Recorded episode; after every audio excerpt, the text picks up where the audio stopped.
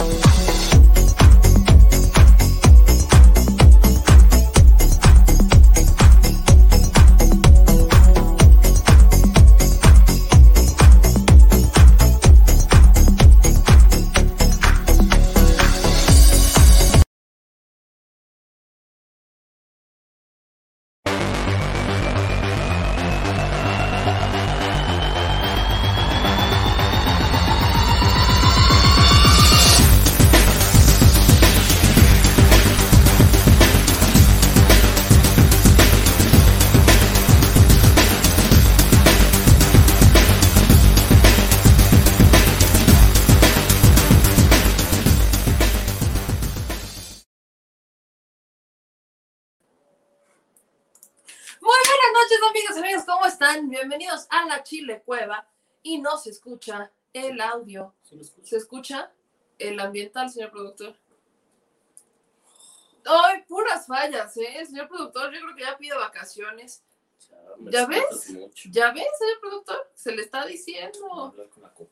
No, bueno, te vas a refugiar al peor de todos. Ni, ni está bien conectado, señor productor, porque si estuviera bien conectado se escucharía el micrófono, y ¿no?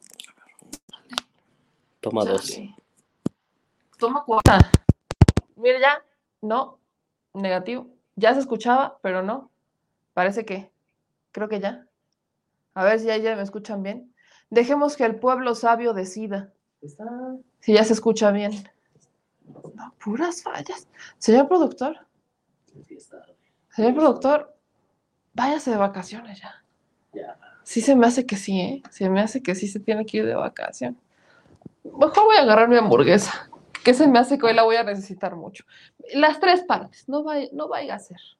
No vaya a ser. Haya sido como haya sido.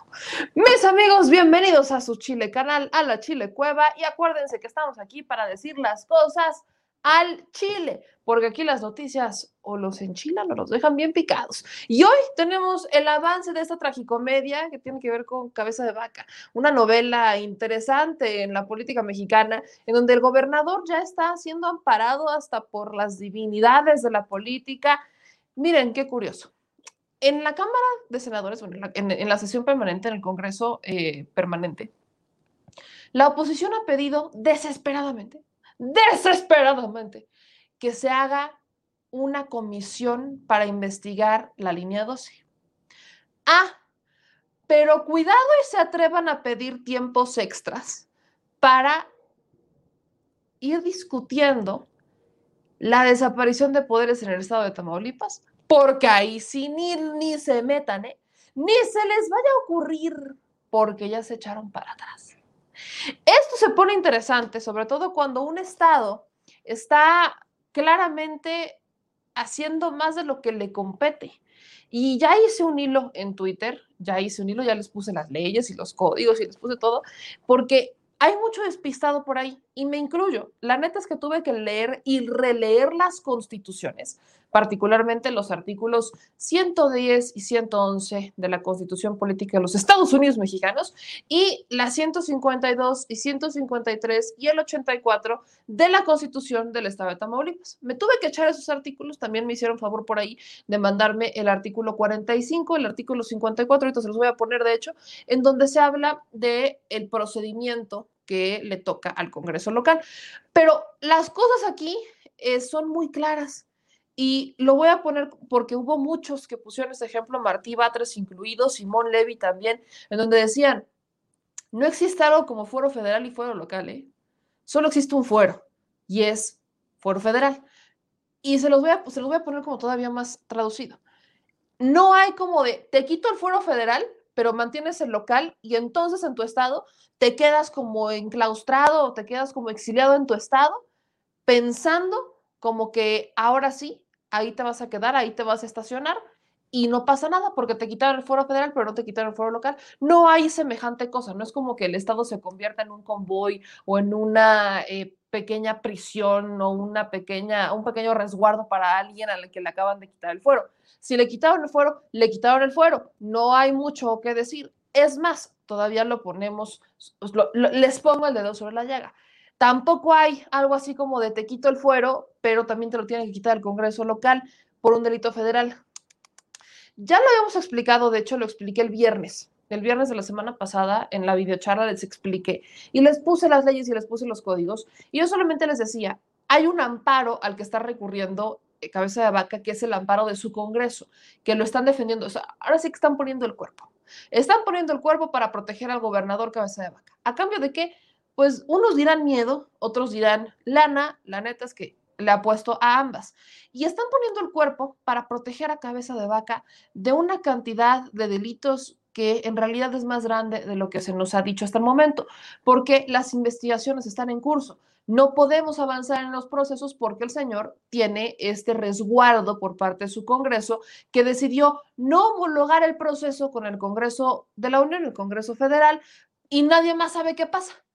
Decidieron no homologarlo, se lo mandaron a la Suprema por una controversia inconstitucional que en realidad no existe, porque lo que procede es que tenían que homologar, no era como que quieres o no quieres, tenían que homologar el proceso y decidieron no hacerlo.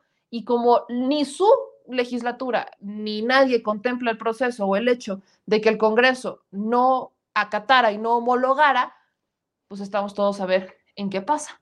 Y eso le ha dado tiempo. Ese vacío legal le ha dado tiempo a cabeza de vaca.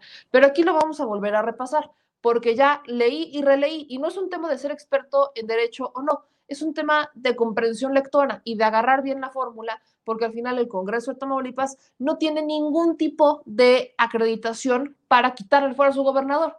Solamente lo pueden acusar. Y eso es en lo que he insistido desde el viernes de la semana pasada. Pero como esto apenas empieza y el tema de cabeza de vaca es largo y tendido, vamos a entrarle con otros temas que también tienen que ver con la política mexicana. Y es que, mis amigos, la política está, está chuda, está chida, está chida y se pone sabroso. A Corral lo Corral ya se ganó mucho más el desprecio de la gente en Chihuahua. Tenemos a partidos que están perdiendo candidatos porque los están separando por ser corruptos y esos se están aliando con los del PAN.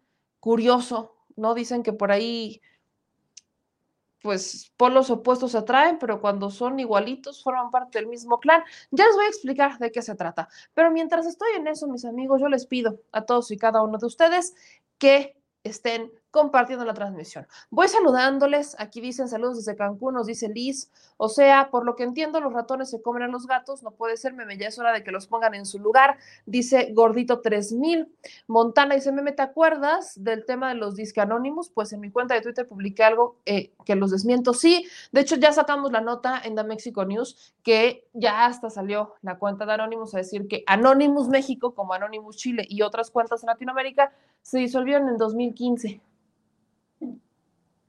Tan, tan, tan, tan. Acá, más comentarios. Me, la silla rota, un sacerdote está incitando a votar en contra de Morena. El sacerdote se llama Mario Ángel, es el rector de la Universidad Pontífica, Pontificia. No se me hace raro, sobre todo cuando hoy hay más eh, críticas a la iglesia, cuando hoy son más cuestionados, cuando hoy son más vigilados, cuando hoy la gente ya no se compra lo que siempre dicen. Hay un largo trecho. Y bueno, sobre todo hablemos de los diezmos. Ya no reciben los mismos de antes. Ya hay crisis. Ya, ya ni para el alcanza. Ya no es negocio, ya no es rentable. Hoy, yo, y lo celebro porque ahora quien quiera ser sacerdote de verdad va a tener que pensar si lo hace por vocación o lo hace por billullo, por ejemplo. Y bueno, a ver, vamos a entrarle con el tema, mis amigos, porque les dije que esto se pone a sabroso. Y vamos a empezar de aquí cerquita. Vamos a empezar de aquí cerquita, de México, con los partidos, con los partidos nacionales o que intentan mantener el registro. Entramos al tema de Fuerza Social por México. Este partido de recién creación, que esta sería su primera elección, un partido que han vinculado con Morena por Pedro Aces, que es cercano a las filas de algunos senadores de Morena, y que en el que su líder nacional es un poblano, Gerardo Islas, que era el heredero natural del moreno vallismo del pueblo, así es como lo conocemos los poblanos, usted no me va a dejar mentir si es de mi, de mi rancho, eh, Gerardo Islas era el heredero natural después de los planes que tenía Moreno Valle, en lo que su esposa fuera gobernadora y, y demás teníamos todos entendido que el siguiente en la lista era Gerardo Islas, porque es el único perfil que logró brillar con todo y que a Rafael Moreno Valle no le gustaba que nadie brillara. Entonces, particularmente, este personaje se convierte en el líder nacional de Fuerza Social por México y ha hecho una campaña nacional en donde ha postulado algunos perfiles que estaban en las famosas listas de Morena y que Morena no postuló y empezaron a unirlos a estas listas, ¿no? Por ejemplo, es el caso de su candidato en Michoacán y demás. Pero hay otros candidatos que son cuestionables, candidatos a los que el partido cesó y que hoy vuelve a cesar. El partido va cesando a dos candidatos, uno de ellos en la Miguel Hidalgo, que está acusado de corrupción. Les voy a empezar a poner este contexto porque es un tema, ustedes saben que la Miguel Hidalgo la hemos seguido. José Manuel Nava era el candidato del partido de Fuerza Social por México a eh, la alcaldía de la Miguel Hidalgo. Hasta el miércoles era el candidato, pero, y eso se los puse ayer en Facebook y les puse los posts también en Twitter y demás, el candidato decidió que era una brillante idea aliarse con el PAN y decir que declinaba de cierta manera a favor del Partido Acción Nacional, o sea, de Mauricio Tabe. En ese sentido dijo que lo que él quería era frenar a Morena y recuperar esta alcaldía, algo que Mauricio Tabe comparte con este candidato, pero no es tan ideal para la ideología que ha querido vender Fuerza Social por México. Porque como les dije en un inicio, ese es un partido que se le ha vinculado con Morena, tiene una cercanía y ellos han dicho que su ideología es 4T, pro 4T. Aunque también ellos se metieron al tema de Fuerza Social por México, digo, de Va por México y que habían este, dicho que iban a escuchar sus propuestas sin ningún compromiso, ahora sí que vamos a escuchar, pero sin ningún compromiso. La realidad es que, pues así como que ya en 4T, 4, 4T, 4T, no sé. Mm, vuelvo al tema. Se me hace que estos partidos, redes sociales progresistas, Fuerza Social por México, e incluyendo a el Partido Encuentro Solidario, antes PES, son partidos que solamente están diciendo que son 4T para jalarse de la, del voto popular y quedarse con el registro. Es importante y voy a insistir en esto. Particularmente estos tres partidos de recién creación, lo que hoy se están debatiendo, dejen ustedes los puestos. Eso no les importa mucho. Lo que les interesa es superar el 3% de los votos para que se queden con el registro y eventualmente iniciar su carrera para tener perfiles cada vez más competitivos y acceder a posiciones de poder. Obviamente hay algunos candidatos que quedarían, ¿no? Supongamos que son buenos candidatos y que usted confía en ellos y quedarían. A esas alturas yo no sé qué tan viable sea, porque hay un hartazgo importante de la gente. Hay muchas personas que ya no queremos tantos partidos políticos, que preferimos que existan varias corrientes dentro de un propio partido político y que practiquen la democracia al interior de sus partidos, poniéndose de acuerdo, no peleándose, no a sillazos, no a pedradas como los del PAN, poniéndose de acuerdo y que esas corrientes sean las que eventualmente representan a las distintas personas que podrían convulgar con un partido político. A mi parecer esa es una clara idea de democracia, pero hay muchos otros que dicen, como Lorenzo Córdoba, que a mayor cantidad de partidos y a mayor diversidad, pues mejores oportunidades tenemos de elegir. Bah, no, no, no, no lo comparto. El punto es que Gerardo Islas pues se vuelve a enfrentar a esta situación.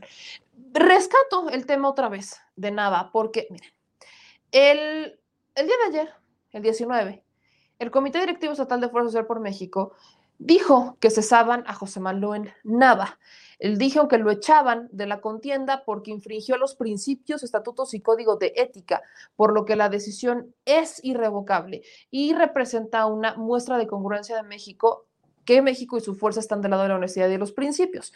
Pese a eso, el candidato del bloque lo recibe, pese a que está acusado de actos de corrupción, pese a que está eh, señalado y que por eso lo cesan, pues es entonces que Mauricio Tabe lo recibe con los brazos abiertos, le dice, venga, chepaca.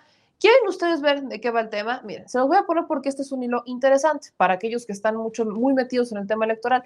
Esto es lo que dijo ayer la dirigencia estatal de Fuerza Social por México sobre el candidato que cesaron por corrupción, que después se fue con el candidato del PAN que es que para combatir a Morena, pero entonces Fuerza Social por México se quedó así candidato en la alcaldía Miguel Hidalgo. Y eso es algo que ya va para una segunda vez que les pasa. Así que vean y escuchen lo que dijo la dirigencia de Fuerza Social por México.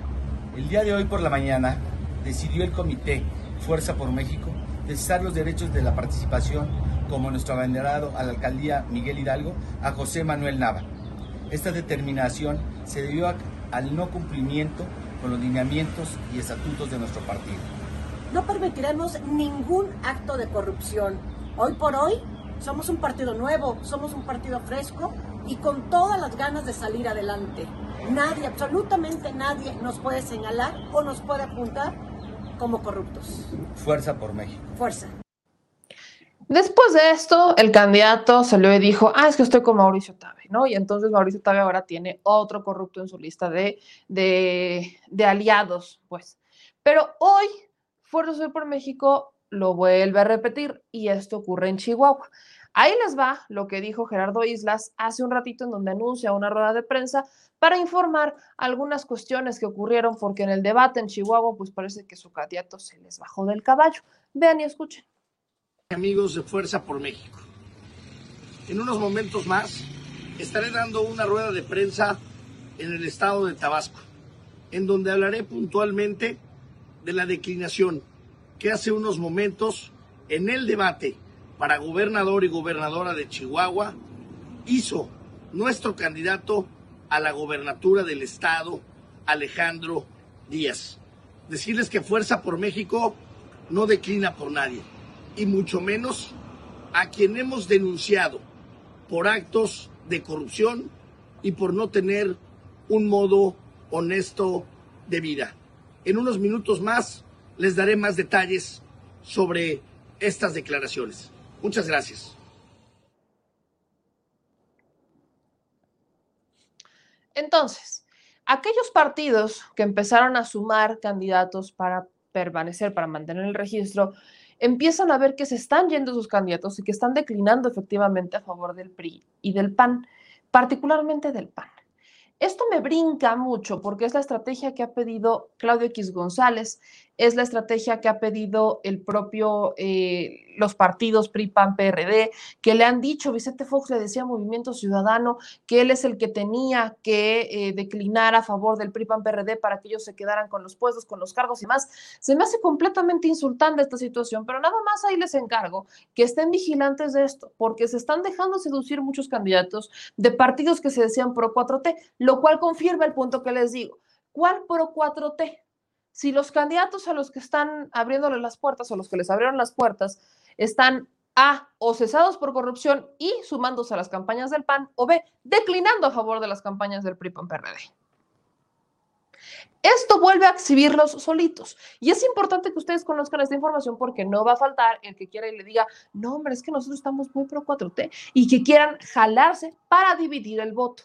Y en cuanto se divide el voto, bueno, pues entre más dividido esté el voto, particularmente en la Cámara de Diputados, en el Congreso Federal, pues más problemas va a haber para construir una mayoría que eventualmente le dé a Morena lo que necesita para continuar con el proyecto y aprobar las iniciativas que quiere y que se necesita en este bonito, chulo y bello país. Y ahora, hablando de Chihuahua, ya que entramos en el tema de Chihuahua, les decía que alguien no, como que no, no, no entendió mucho de qué va el esquema de vacunación.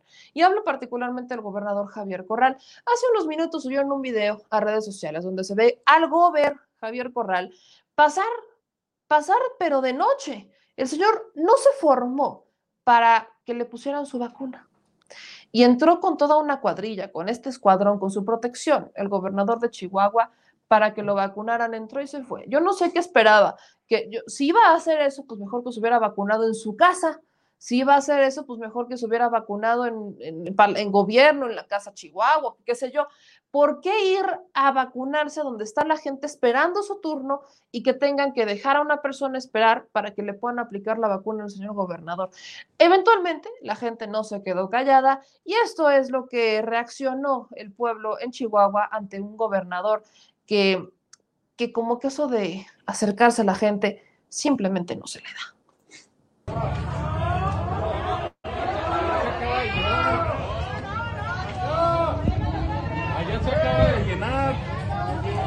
Ya tenemos una hora aquí.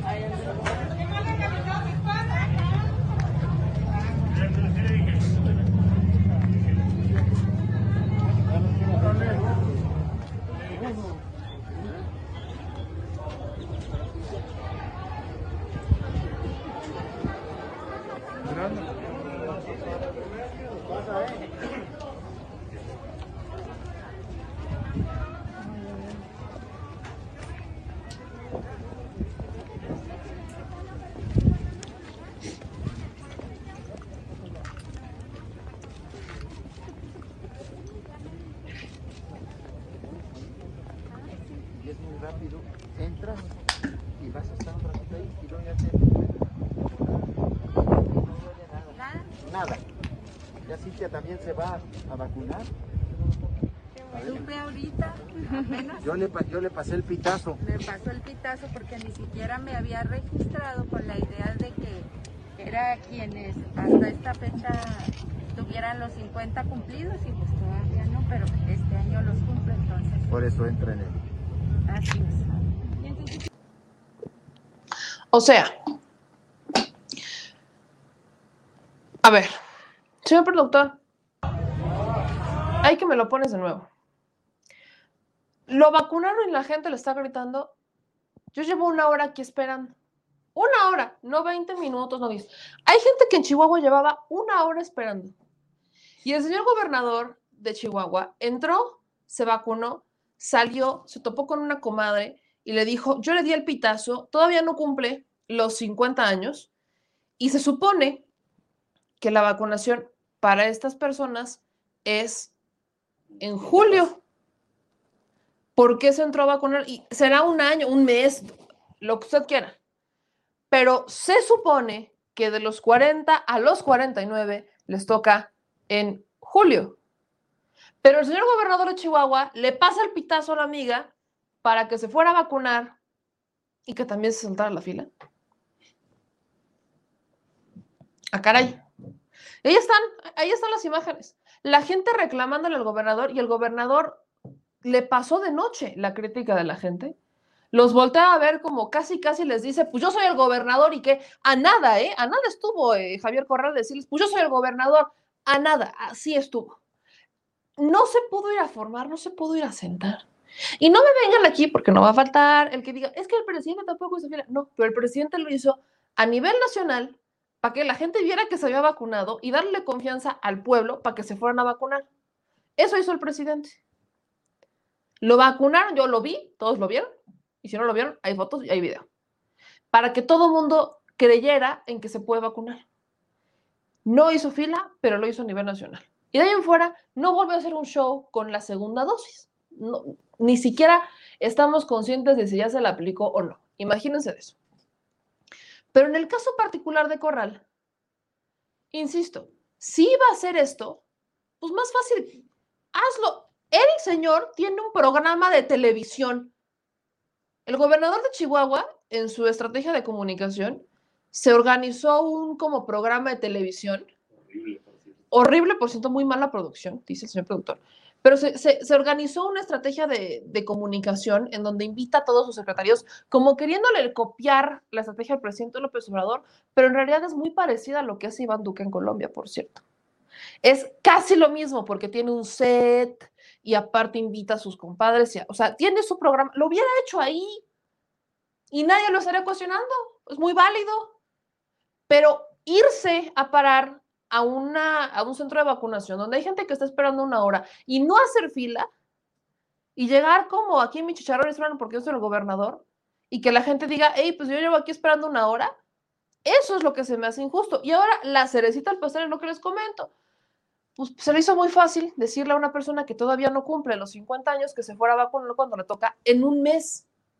En un mes le tocaría la vacunación. Si no es que antes, si se avanza, porque hoy llegaron 3 millones de dosis. Entonces, esto me brinca mucho porque es un gobernador al que defendían, no, no lo defendían, ah, no, es que ya lo cambiaron. Acuérdense que antes Javier Corral era como el gobernador estandarte del Partido de Acción Nacional para convertirse en su alfil en la 2024. Pero como entraron en disputas, que si por los candidatos, que si por su Gustavo Madero y que si Maru Campos y demás, pues como que ya no es de la ya no es del gusto de algunos panistas como para ser su candidato en la 2024, y como ahora dicen que hay persecución en contra de cabeza de vaca, pues ya lo catafixiaron. Ya catafixiaron de perseguido a perseguido en la versión de los panistas, y ahora es cabeza de vaca. Pues imagínense qué ha de sentir Javier Corral, que a, a dónde hay que llegar para ver lo que están diciendo y pensando estos gobernadores. Ahí nada más se lo pongo a ustedes de Chihuahua para que se enteren lo que hizo su señor gobernador. Y nada más porque me gusta, se los voy a volver a poner con todo y audio para que vean y escuchen lo que le dicen al señor gobernador, nada más por el placer de informarle a usted, madamita caballero, de algo que hizo el gobernador de Chihuahua mientras usted y yo estábamos peleándonos por la legalidad en el proceso de cabeza de vaca.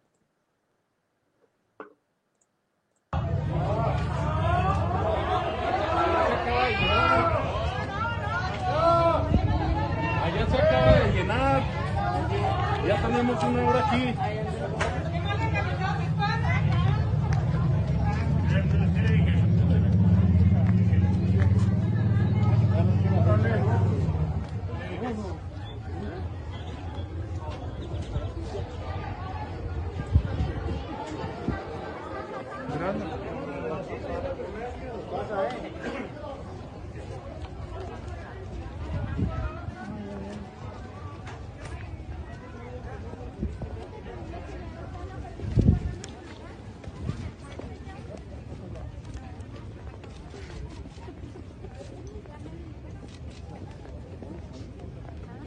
Y es muy rápido.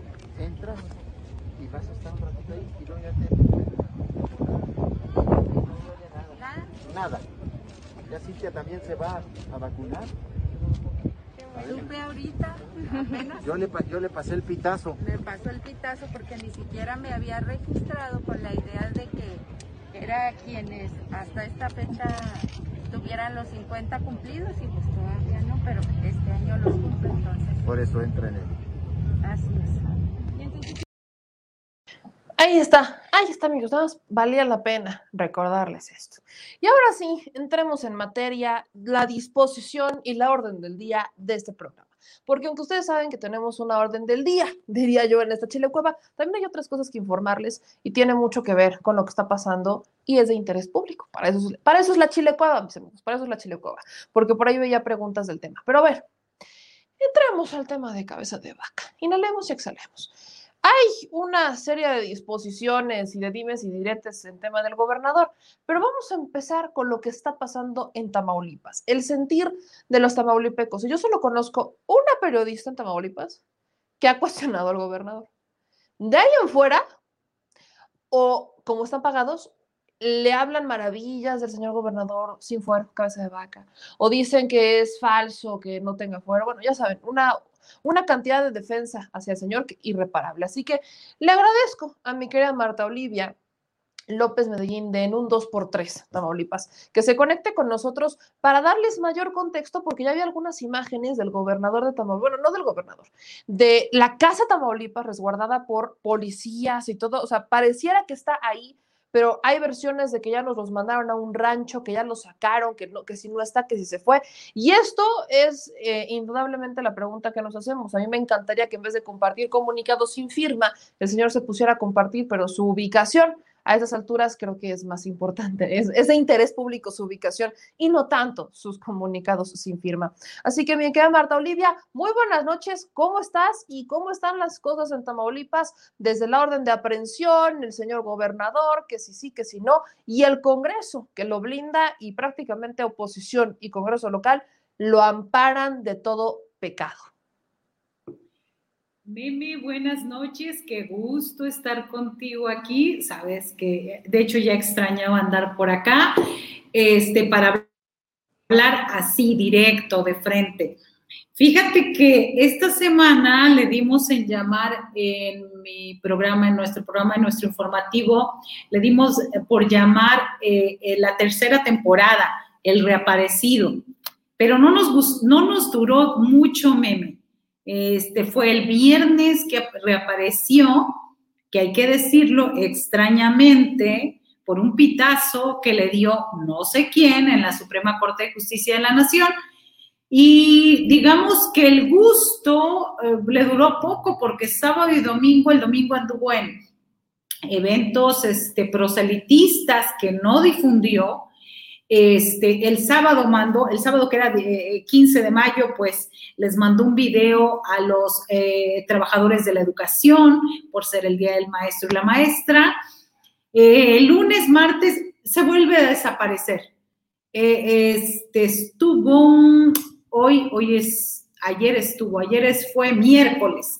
Ayer fue su última aparición pública y fue en el municipio de San Fernando y después ya no volvimos a saber de él.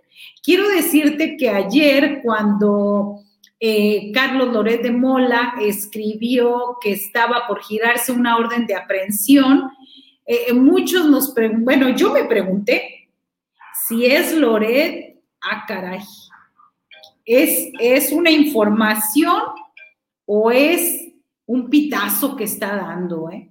Entonces, eh, pues se nos hizo bastante extraña la situación de que, y porque en automático ya no volvió a aparecerme.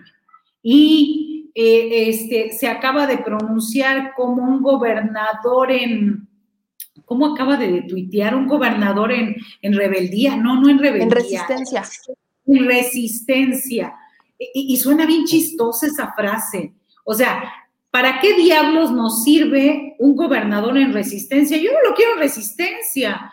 Yo lo quiero que vaya a la Cámara de Diputados y que se hubiera enfrentado ahí y hubiera hablado de frente, como estamos ahorita aquí, y hubiera dicho su verdad, aunque nadie le creyera, porque 951 millones de pesos en propiedades, perdón señor, yo no le creo y los tomaulipecos no le creemos, sobre todo porque no coinciden los datos y su salario con la inmensidad de propiedades que tiene. E, e, este, este eh, propiedad vitivinícola, eh, meme, que, este, que está en Dolores, Guanajuato, donde habla de que en ese espacio lleno de mármol y lujo podían caminar 10 personas holgadamente y que se llama Tres Raíces. ¿Por qué? Pues alguien dijo que debió haber sido los Tres García, porque eso eh, lo inauguraron, aunque dicen que no es de ellos, eh, José Manuel García Cabeza de Vaca, Francisco e, e Ismael. Entonces, e, esas cuestiones han ido apareciendo. Me dicen, por ejemplo, que dejemos de decir que son tres ranchos en Soto La Marina, son siete nos han dado las ubicaciones, las formas, y bueno, ahora nada más faltaría que les pidiéramos apoyo a la Policía Estatal Preventiva para que nos llevara, ¿verdad? No nos eh, falta. Que, que, es, fíjate que, que, algo estuve yo revisando esta tarde, meme, y lo vamos a publicar en el sitio de En un 2x3 Tamaulipas, que es una, durante todo este tiempo, Francisco N. ha hablado de que el tema de la seguridad, que gracias a él, el tema de la seguridad es un tema que ya no hay problema por eso. Y pues descubrimos por qué está diciendo esto. Porque él, este, eh, la Fiscalía General de Justicia, me parece que ha estado engañando a la, pues al Sistema Nacional de Justicia, este, donde hacen eh, la recopilación de todos los datos. ¿Por qué? Pues porque no hay, este, te voy a compartir en este momento parte de la información que publicaremos eh, este, con esta situación. Nos ha estado engañando y bueno, eh, si, si en algún momento dado pensábamos que algo nos podía sorprender, híjole, pues de todo nuestro corazoncito sí se queda medio triste, meme, porque el tema, su tema básico, su tema de presunción y, de decirnos que había una, de que había mm, algo que la, ah, el gobierno federal lo felicitaba, ¿sí? Entonces ya no hay tal tema, ¿no? Pero eh, al menos él, él, quiso estar dando a conocer esta situación.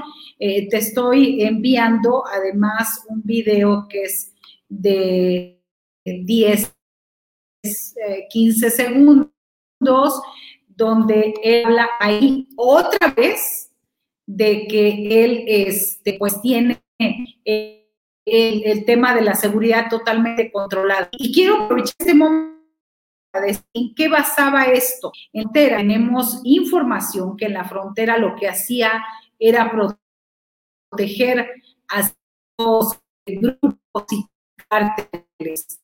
¿Y cómo lo hacía? A través de los COPES, a través de la Policía eh, Estatal Preventiva. Recordemos parte de esta de esta defensa, fue eh, determinado en, en, el caso de la masacre de 19 personas, 21 personas, 19 eran migrantes guatemaltecos. Entonces, eh, Tamaulipas, en, en, el caso, perdón, la, ahí está. Tamaulipas ocupa el primer lugar en, digámoslo así, en ineficiencia, en ineficiencia en los datos estadísticos de seguridad. Entonces, eh, eh, de esa manera, hay un índice de, confiabilidad de la estadística criminal que lo maneja esta organización no gubernamental que se llama eh, México Evalúa. Y ahí, pues, desgraciadamente tenemos el último lugar con una calificación reprobatoria de 5.08, que estamos al final. Hay, una gráfica de pastel, es una gráfica de pastel, pero ahí está en esa gráfica donde ubica Tamaulipas. Esta no tiene mucho de haberse publicado, fue el mes pasado. Eh, a mí me la hizo llegar el compañero de Guanajuato, quienes ellos eh, hicieron un gran reportaje y entre estos se dedicaron a, hacer el cotejo de datos estadísticos. Así que Tamaulipas salen todos en rojo. Entonces, pues Francisco N., si nos estás escuchando desde donde estés, quiero decirte que otra vez nos volviste a engañar. Aquí estoy. Hoy en día somos ejemplo nacional no solamente en inversión, generación de empleos, sino también en un rubro que a todos nos preocupa y ocupa y que hoy en día es reconocido inclusive por la federación, es el tema de seguridad. No queremos regresar a ese pasado. O sea, esta es la entrevista que tú le hiciste a Cabeza de Vaca, en donde él decía que la seguridad era como la estrellita que se podía colgar. Yo no sé de dónde, bien mencionas el ejemplo particularmente de esta masacre en, entre la frontera con Nuevo León, donde están los migrantes, donde fallecieron, los asesinaron, más bien. Y, todavía yo no veo que eso se resuelva, de hecho.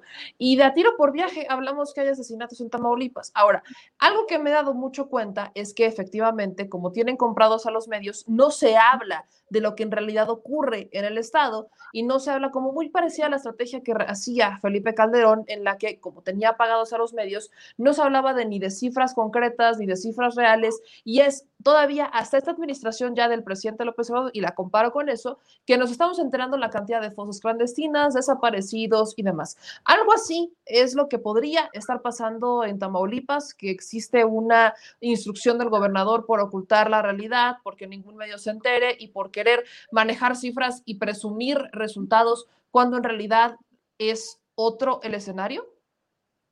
Totalmente. Mira, por ejemplo, habla de que ya en las carreteras se puede transitar. Sigue siendo una falacia porque eh, yo quisiera que dentro de los que nos están viendo, todo tu público dijera, yo me siento segura o seguro para transitar por las carreteras de Tamaulipas. ¿Qué fue lo que hizo Francisco N? Eh, eh, construir unos módulos de seguridad y poner una patrulla afuera con una torreta. Y a como se están dando las cosas, meme, a mí me parece que era más una, una medida institucionalizada de halconeo, ¿eh? más allá de protección a las y los ciudadanos.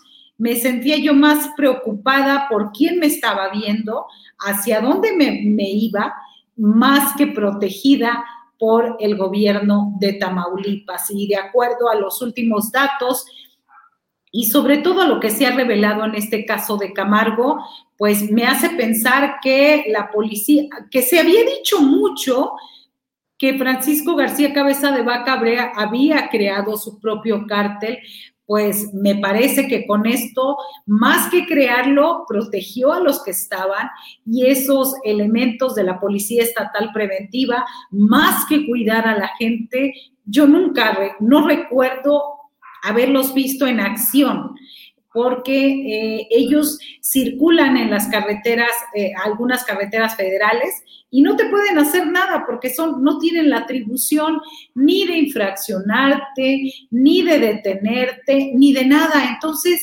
llegas a la conclusión, como para qué están en las carreteras, ¿sí?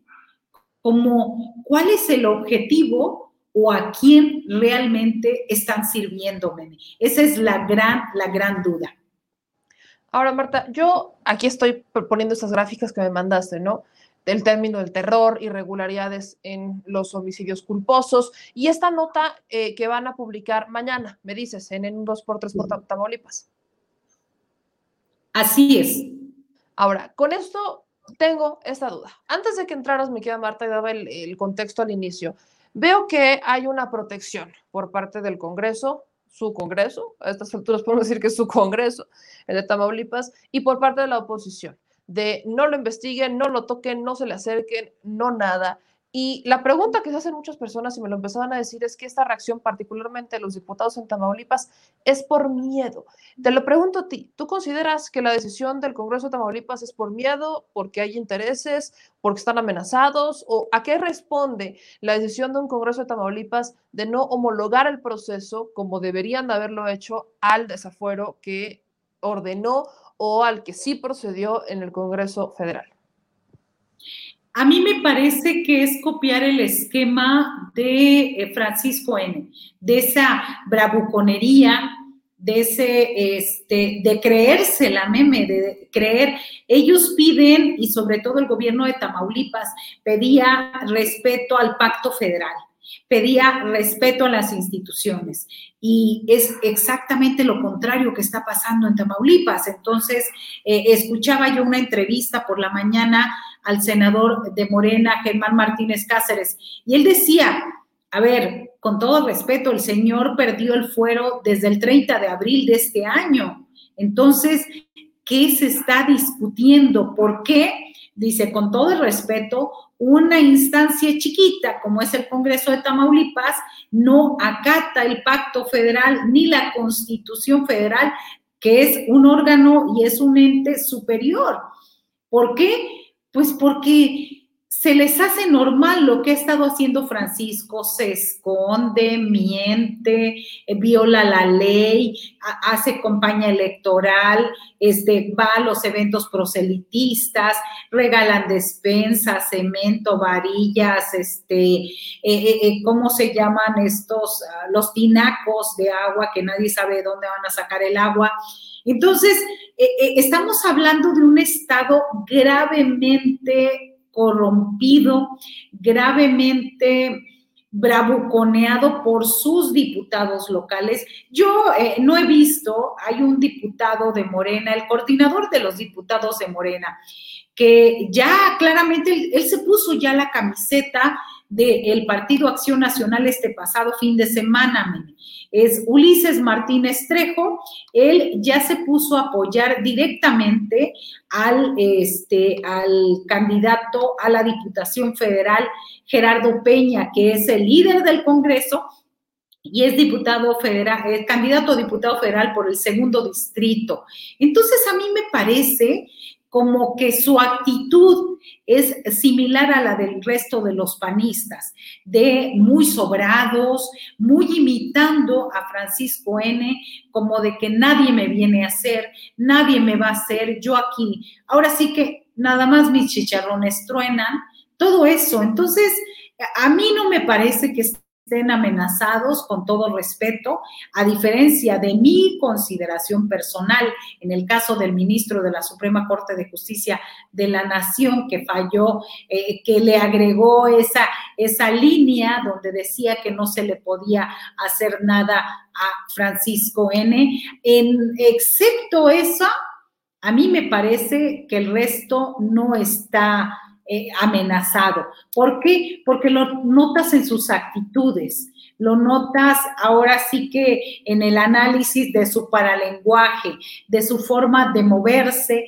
de hacer, de ver. Entonces, yo no veo, honestamente, no veo nada que tenga que ver con una amenaza, con un acoso.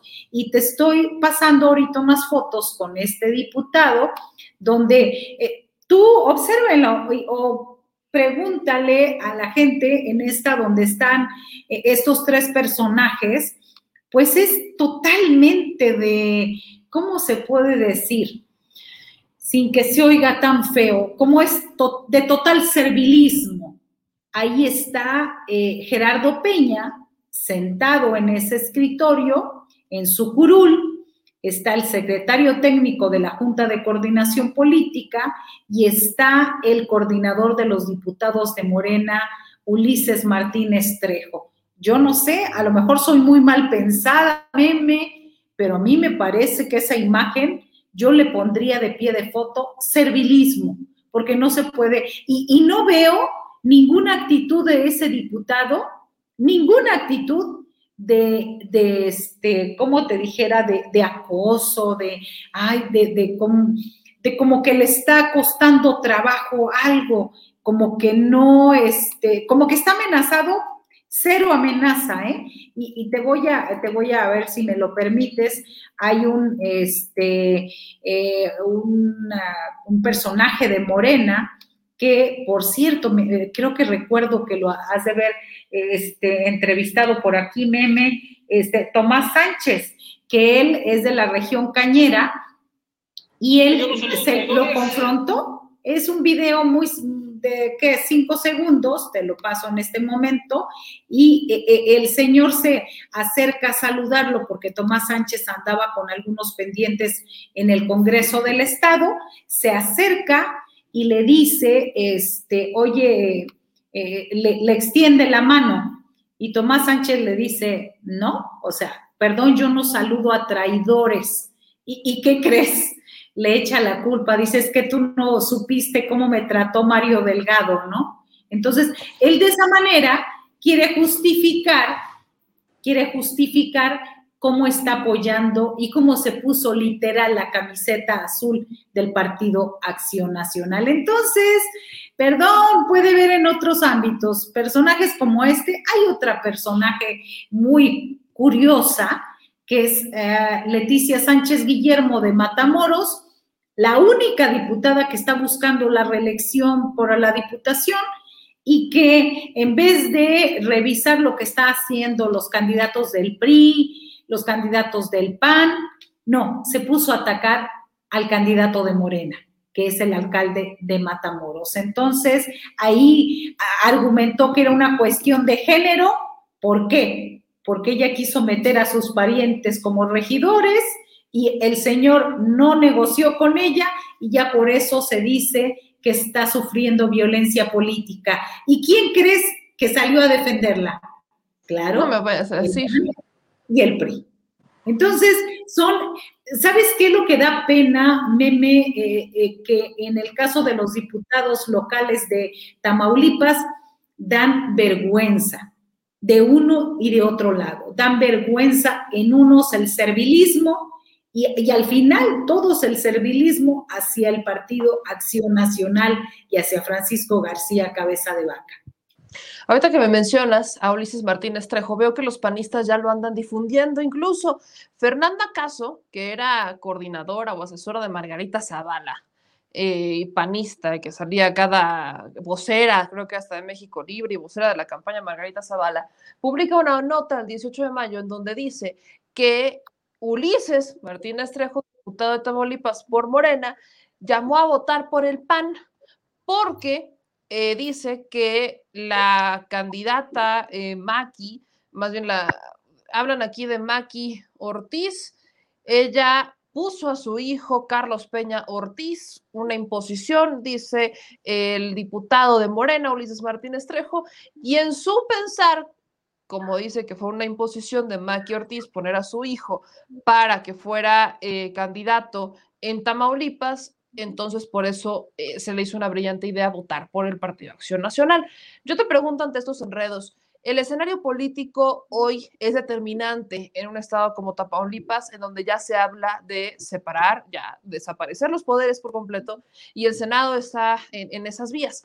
Pero en ese caso, ¿Qué perfiles hay en Tamaulipas que no estén vinculados con cabeza de vaca, que no estén vinculados con esta línea de corrupción, con esta línea de impunidad? Ahora sí que, ¿a quién recurrir en Tamaulipas en momentos en donde vemos este servilismo de todos lados? Vemos que hay, eh, si algunos dirán miedo, tú mismo, bueno, que no, no se les ve muy temerosos, de hecho se les ve muy contentos. Entonces, ¿a quién recurrir en Tamaulipas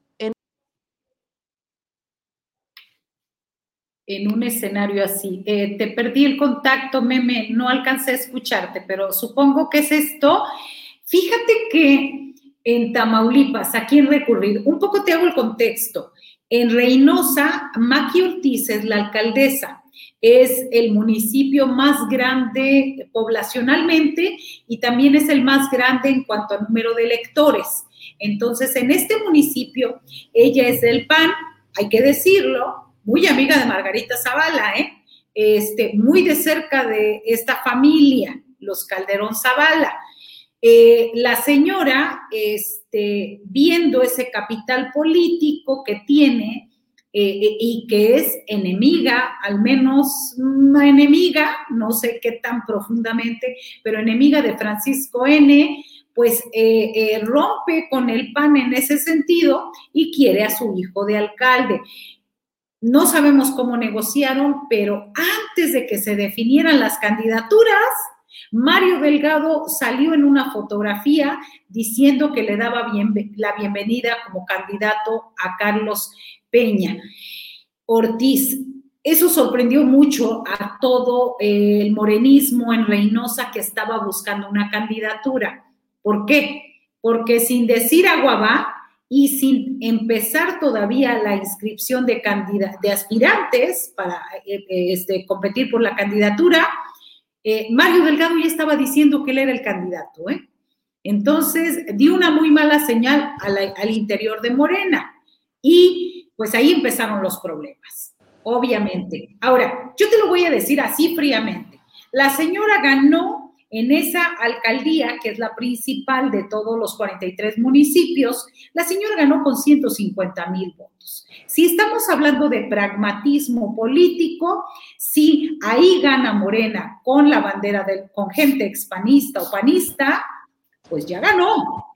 O sea, si hablamos de lo que es el pragmatismo exacto, ¿sí? Se lleva Morena ese municipio y se lleva, eh, Matamoros también está ahorita gobernado por Morena y va para la reelección. Entonces, si pensáramos que la gente que está en Morena tiene convicciones políticas, diría, no me eligieron a mí, seguramente es por estos números, es por esta circunstancia y en este momento apoyo al que quede. Pero tú sabes, meme, que eso no pasa. Rigoberto Ramos Ordóñez, un diputado local de Morena, que ahora es que llegó de manera externa sin hacer campaña ni nada, ya le levantó la mano al panista Gerardo Peña. lo mismo que Ulises Martínez Trejo. Y lo que dicen ellos es que nos maltrataron. Oye, si te maltrataron, se supone que estás por un proyecto de gobierno. No es para que, ay, no quedé yo, yo soy, dice eh, Ulises Martínez Trejo, que no lo conocían meme ni en su cuadra. El señor dice que no le importa que lo expulsen de Morena. ¿Por qué? Porque dice él que se debe al pueblo que lo llevó a la curul. Eso es de risa loca. Si no hubiera estado Andrés Manuel López Obrador, no gana. Boleta, eh, eh, jamás hubiéramos sabido quién es ese, ese señor, con todo respeto. ¿Qué es lo que es él? Es un tabasqueño que vive en Reynosa y yo creo que a muchos les ha de haber llamado la atención y dijo, sí, seguramente lo conoce al, al pues que ahora presidente de la República, de ese nivel. Entonces, ¿a quién voltear? Hay personajes, a, mí me queda claro y, y, a mí me parece que esta cuestión de la tómbola, al menos en Tamaulipas, perdón, no ha funcionado. Hay personajes también bastante dañinos y nocivos en Tamaulipas como el actual diputado Erasmo González Robledo, quien es el presidente de la Comisión de Presupuesto, y pues entre él y Mario Delgado definieron las candidaturas en, en Tamaulipas. ¿Y por qué me refiero a él? Porque este señor, por ejemplo, desde el 31 de diciembre, definieron qué distritos y qué municipios iban en alianza tanto con el verde ecológico, con el Partido Verde como con el PT.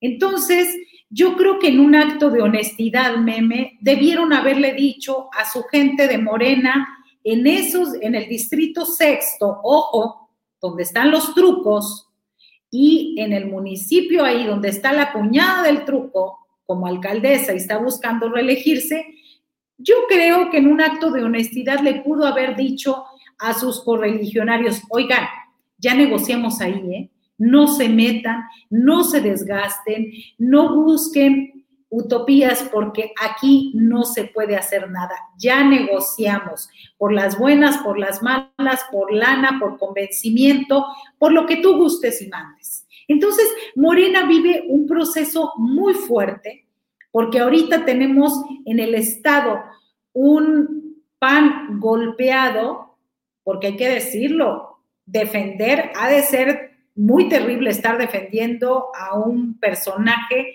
cuestionado, muy cuestionado a nivel nacional, con cuentas millonarias, con este, pues, eh, presunciones de ligas con el, con el soborno, con el crimen organizado, con personajes bastante oscuros con cuentas pendientes en la unidad de inteligencia financiera, sí, está todo ese panismo, pero me pregunto si la oposición está a la altura de presentar una propuesta y de apoyar, al final de cuentas, el proyecto del presidente Andrés Manuel López Obrador. Ahora, Marta, vamos a, ahora regresemos a la parte del gobernador Cabeza de Vaca, porque este contexto que nos das es importante, saber quiénes son sus aliados y quiénes no son sus aliados, porque de eso determina muchas cosas. Primero preguntarte, ¿qué opinión tienes sobre lo que hoy hace el Congreso local? El Congreso local habla de acusar ya a quienes iniciaron el proceso penal en contra de Cabeza de Vaca. Voy a ponerles un pequeño el fragmento de lo que dijeron en la Cámara de Diputados para que si ustedes no saben qué es lo que dijeron, entren en el contexto, porque esto es importante. Esto es, ya parece una lucha de ver quién puede más, donde no debería de existir, a mi parecer, no, es una lucha de irse a topar con pared, porque la constitución es muy clara, la ley es muy clara y el procedimiento era muy claro. Pero con todo este show, a mi parecer, están haciendo que gane tiempo el gobernador y que a esas alturas exijamos que nos comparta su ubicación. No comunicados, ni siquiera hizo un video, pero ya entraremos en eso. Vamos a ver rápidamente lo que dijeron en el Congreso de, eh, de Tamaulipas sobre acusar a aquellos que se les ocurrió liberar una orden de aprehensión en contra de su gobernador. Es necesario que se emprendan las acciones de investigación penal correspondientes, toda vez que de las consideraciones expuestas se sostiene que el gobernador constitucional del estado de Tamaulipas mantiene su fuero. En virtud de las consideraciones expuestas, tenemos a bien someter a la consideración de este alto cuerpo colegiado con dispensa de trámite por tratarse de un asunto de urgente resolución por la relevancia del mismo con base en lo dispuesto por el artículo 148 de la Ley sobre la Organización y Funcionamiento Internos del Congreso del Estado Libre y Soberano de Tamaulipas, el siguiente punto de acuerdo. Primero, se solicita a la Fiscalía General de Justicia del Estado de Tamaulipas iniciar las carpetas de investigación y o los procesos correspondientes respecto de la solicitud, emisión y en su caso probable ejecución de la orden de aprehensión en contra del gobernador constitucional del Estado de Tamaulipas. Segundo, se presente denuncia ante la Fiscalía General de la República en contra de los servidores públicos o de quienes hayan participado en la solicitud, emisión y en su caso probable ejecución de la orden de aprehensión en contra del gobernador constitucional del Estado de Tamaulipas. Transitorio, único. El presente punto de acuerdo entrará en vigor a partir de su expedición, dado en el honorable Congreso del Estado Libre y Soberano de Tamaulipas a los 20 días del mes de mayo del 2021. Atentamente, su servidor Félix Fernando García Ayala. Es cuanto. Ahora, mi querida Marta, esto dice el Congreso. O sea, le van a instruir al Poder Judicial del Estado que persiga al Poder Federal por iniciar un proceso en contra de un gobernador por una situación que incluso se exhibió hoy en la mañana, que es lavado de dinero, ¿no? Algo que viene investigado desde Estados Unidos, algo que desmiente al gobernador sin fuero, cabeza de vaca, porque el señor decía que no lo habían dejado defenderse. El señor decía en su, en su comunicado sin firma que no había tenido la oportunidad, que ya lo estaban, estaban eh, vulnerando su, su principio de, de inocencia. Y, y, yo decía, bueno, pero es que hay que ser, hay que ser ciego para no darse cuenta que el señor tuvo la oportunidad de defenderse en su proceso de desafuero y no fue ni para prender una cámara.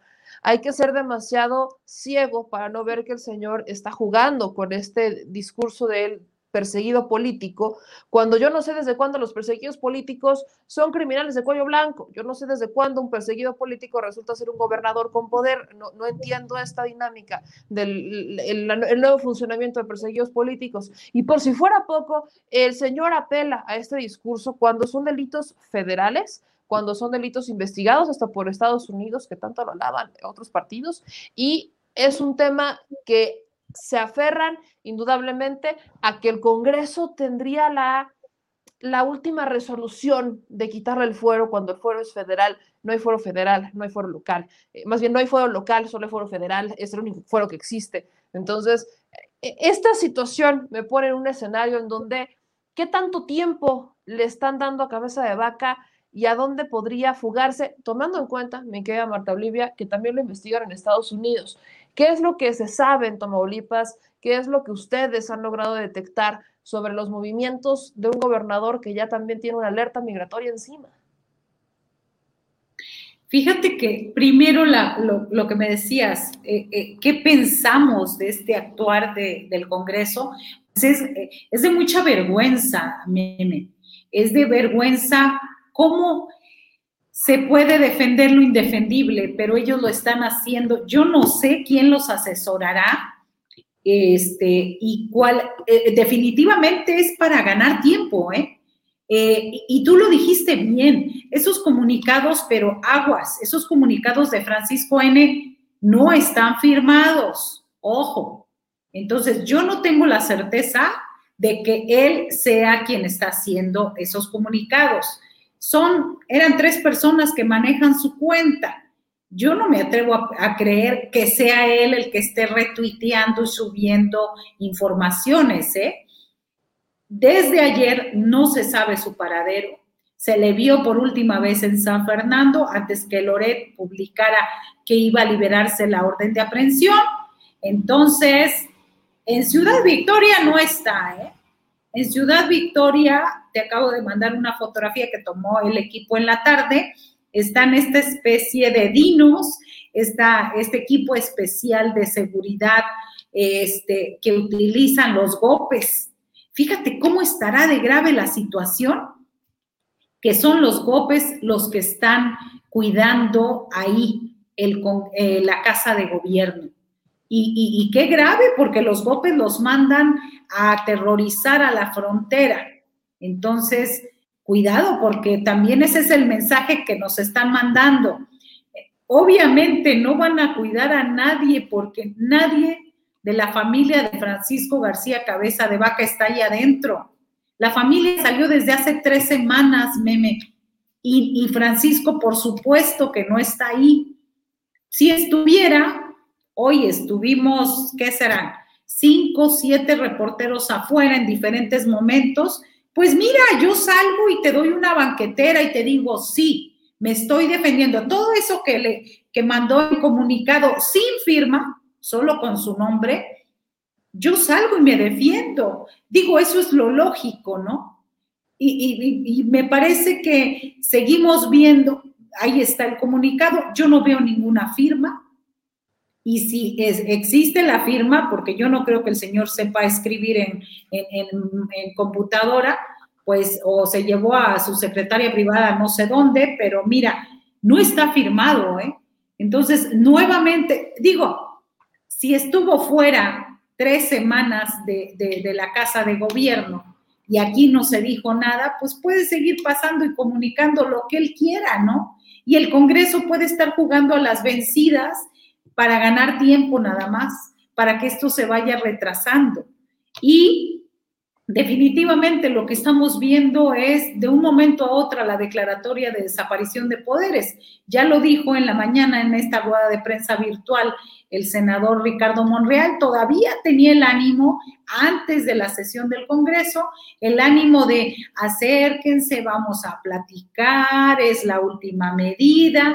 O sea, creo que ya fueron demasiadas cortesías que se le han corrido a este gobierno del estado de Tamaulipas. Sobre todo que es un gobierno cuestionado, sobre todo que los delitos no son menores, son federales y son muy graves, Meme. Ahorita que me mencionas a Ricardo Monreal, justo en esta conferencia virtual que dio, hablaba y adelantaba, ¿no? Decía, bueno, no me vayan a, no vayan a decir cómo lo supe, no vayan a decir esto, pero después de la alerta migratoria viene la ficha roja. ¿No? Ya alertando el tema de una ficha roja y hablaba justo de este proceso. Y yo aquí quiero que escuchemos lo que dijo el senador Ricardo Monreal, porque fue una conferencia de prensa, llamémosle, de una hora prácticamente, en donde explicó el procedimiento para desaparecer poderes. Dijo que el último que tenía registrado habría sido en Hidalgo en 1975, pero en Tamaulipas ya se ha dado varias ocasiones, en Puebla ya se dio, en Guerrero también se dio, en Hidalgo se han dado, ¿no? En varias ocasiones en distintos eh, años, la desaparición de poderes me brinca cuando dice que en Tamaulipas se dio cinco veces la desaparición de poderes. Entonces, eh, estamos ante una situación interesante, algo que va a ser, para muchos dicen, desaparezcanlos, quiero ver cómo funciona porque no me ha tocado verlo. Entonces, nada más como por el aprendizaje, aplíquenlo, por favor. Pero vean lo que dijo el senador Ricardo Monreal, porque veo muchos comentarios en donde dicen que él no está aplicando la aplanadora y es un poco más complicado. Incluso, dice Monreal, que le costaba mucho trabajo generar mayorías calificadas y más en tiempos electorales, que no era tan fácil como muchos lo preguntaban o muchos lo pedían. Así que escuchen nada más este fragmentito de Ricardo Monreal, porque tiene mucho sentido con lo que me dices, mi querida Marta. Que no me culpen después que, si, que después de la alerta migratoria, fíjense lo que les digo, después de la alerta migratoria, normalmente por presunción o por decisión de la Fiscalía, eh, surge la emisión de la ficha roja. Para que no digan que me estoy adelantando, pues es normal. Si ya se emitió la alerta migratoria, luego le continúa la ficha roja, eh, presumiendo ya no se encuentra en el país. Sin embargo, vuelvo a decirles, ¿qué es lo de la ficha roja? Lo de la ficha roja, se los explico, es un procedimiento eh, legal que consiste, es un procedimiento ordinario, que consiste en que el país, a través de la Fiscalía General de la República, solicita a la Interpol eh, emita ficha roja contra el presunto responsable que se entiende fugado. Y solo para efectos de extradición al país y luego de extradición judicializar o someterlo, vincularlo a proceso. Entonces no tarda en la ficha roja, yo lo dije ayer, este, es una consecuencia normal pues, pero yo insisto, convoco a un arreglo institucional eh, antes de que el Senado inicie todo su mecanismo de desaparición de poderes, porque no puede Tamaulipas, no merece Tamaulipas estar en una crisis constitucional, que por cierto fue el Congreso el que debió haber emitido eh, ya la convocatoria desde entonces de gobernador provisional y no lo hizo, porque eh, en el artículo 84 de su constitución local eh, señala muy claro que este, el Congreso debió haber convocado para la elección del gobernador uh, provisional. Eh, no lo hizo y lejos de hacerlo, uh, desoyó, eh, inobservó una resolución de la Cámara Federal y por eso estamos en esta situación de crisis institucional. Eh, miren, hay otra, no sé quién lo dice. ¿quién, ¿Eh? Ah, Paco Garfias. Dicen que la Corte, que el juez federal que libró orden de aprehensión debió tener esa relación del ministro González Alcántara. No, no coincido. Pero mira, Paco, finalmente e, es el Poder Judicial. O sea, no es otro poder. Es el Poder Judicial el que emitió la orden de aprehensión. Eh, me parece que el juez de control hizo lo correcto, porque el juez de control tiene autonomía frente a los ministros. Y el juez de control es el que valora cuidadosamente si existen los elementos para obsequiar la orden de aprehensión. No solo en ese caso, en todos. Entonces sí es autónomo el juez de control y no desoyó nada, ni tampoco eh, no, no este, emitió ninguna cosa incorrecta. Hay otra pregunta, bueno, les voy a, estoy preguntando a todos, se lo estoy haciendo. Ah, dice, la resolución del ministro es determinación. Miren, este, por eso Paco Garfias dice eh, que si no se alejó de la resolución. No, porque ya, lo, ya lo expliqué, es que me preguntan también sobre eso mismo. No, eh, la resolución del ministro, les decía, y que quede muy claro, que me preguntan, eh, es simplemente una decisión de tipo general en donde el principal propósito es desechar de plano la controversia constitucional por improcedente. Pero el ministro instructor no fue al fondo del asunto, que ese es el reclamo que le hace la Fiscalía en su recurso de reclamación, que ese recurso de reclamación está subyúdice, aún no se resuelve porque se tendrá que turnar a una sala y la sala será quien resuelva si el ministro se excedió, el ministro instructor, y si la Fiscalía tiene razón en su recurso de reclamación. Pero eso no impide que la Fiscalía cumpla con su trabajo, que es lo que está haciendo. Ahora, Ricardo Monreal ahí, porque me decían que se escucha, se escucha muy bajito, disculpen ustedes al, al, senador, todavía trae este audio ambiental, ¿verdad?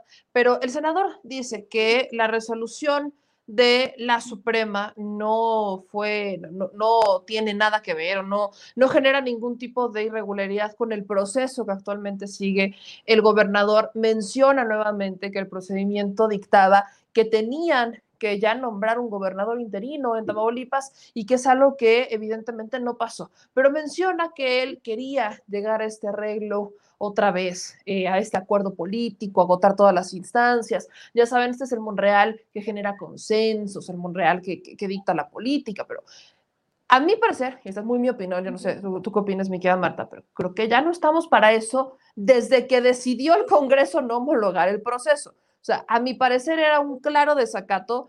Evidentemente hay lagunas en la ley que les han permitido llegar a eso que le permitieron a la Suprema Corte llegar a eso y que el Congreso local se ha amparado para proteger al gobernador, para blindarlo, y es algo que incluso los partidos políticos han estado, eh, se han estado amparando en ese tema, se han amparado particularmente diciendo que no van a aprobar un periodo extraordinario en, el, en la sesión permanente, en la comisión permanente, para hablar sobre este proceso de separación, de desaparición de poderes en el estado de Tamaulipas, lo cual me parece grave tomando en cuenta que los señores lo que quieren también es abrir ciertas comisiones y bueno, se van mucho por la tangente.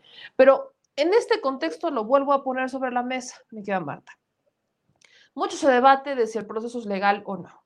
Mucho se debate de si vamos a denunciarlos o no. Pero yo insisto, yo no creo que ningún juez se hubiera atrevido a librar una orden de aprehensión en contra de cabeza de vaca si hubiera tenido un fuero y si de verdad tuviera un fuero constitucional, porque claramente el proceso dicta que primero hay que quitarle el fuero y posteriormente se procede en su contra. Yo no creo que ningún juez, parte de este Poder Judicial, se hubiera atrevido a librar una orden de aprehensión si el señor de verdad tuviera el fuero y para mí eso fue revelador. En tu análisis, mi querida Marta, tomando en cuenta todo esto, la pregunta que yo te hago es, ¿qué tanto tiempo le están dando cabeza de vaca. ¿Qué tanto tiempo más crees que esto se extienda? ¿Hasta dónde crees que podrían llegar los diputados, los aliados de cabeza de vaca, la propia Alianza Federalista, para seguir amparándolo, para seguir defendiéndolo? Cuando a todas luces el señor debería, si tan inocente es, pues pido licencia, voy, me presento, entrego mis pruebas, digo que soy inocente y me regreso. ¿Qué tanto tiempo crees que le estén dando y hasta dónde podríamos llegar con esto desde tu perspectiva en Tamaulipas? Me parece, en primer lugar, que eh, la estrategia de soy víctima ya se le acabó. Me parece que ahorita eh, la segunda estrategia es son, este, eh, usan la ley a su favor. ¿Qué tanto tiempo se le ha dado a Francisco García Cabeza de Vaca? El suficiente para que ya no esté ni siquiera en Tamaulipas y yo no sé si en México. Me parece que ya se terminaron todos los tiempos, que ya se, o sea, lo que vimos hoy en el Congreso es, local es el colmo, abrir una carpeta de investigación en contra del juez y en contra, o sea, ya estamos en, eh, ya no sé si reírme, burlarme, este, ya no sabemos qué. Y, y sobre todo, la gente ya está cansada, ya estamos queriendo ver resultados en concreto, más allá de que si es responsable o no es responsable, ya fue demasiada tinta, demasiada voz, demasiadas redes, demasiada exposición. Y ojo, lo que no te mata, te fortalece. Si en estos momentos o en las próximas 24, 48 horas no hay una medida directa y contundente del Senado, de donde tú gustes y mandes de acuerdo a la legalidad, si no hay una, un manotazo claro y manotazo con la ley, yo no sé qué va a pasar en Tamaulipas. Porque mira, ahorita eh, decían, ¿con quién va a negociar la federación si este señor ya no tiene fuero.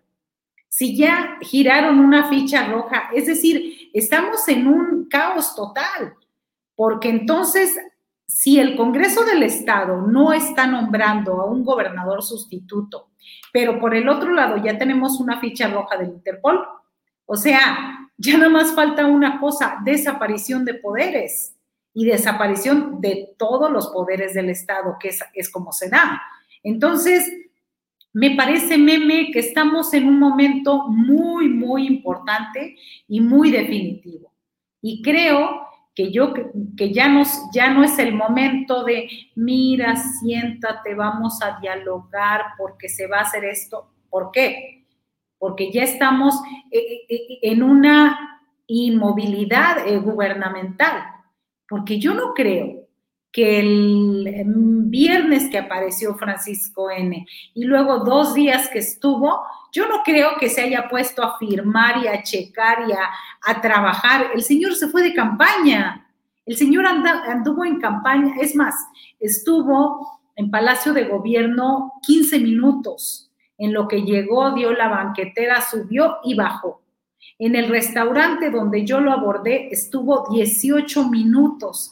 De esos 18, 6, eh, estuvo este, saludando, más o menos siete y medio lo abordé yo y no tardó más de cinco minutos en irse. Entonces, ¿en qué momento se puso a trabajar? Eh? O sea, este documento sin firma también te habla que él no está firmando ni está, ni está siendo gobernador, por decirlo de alguna manera.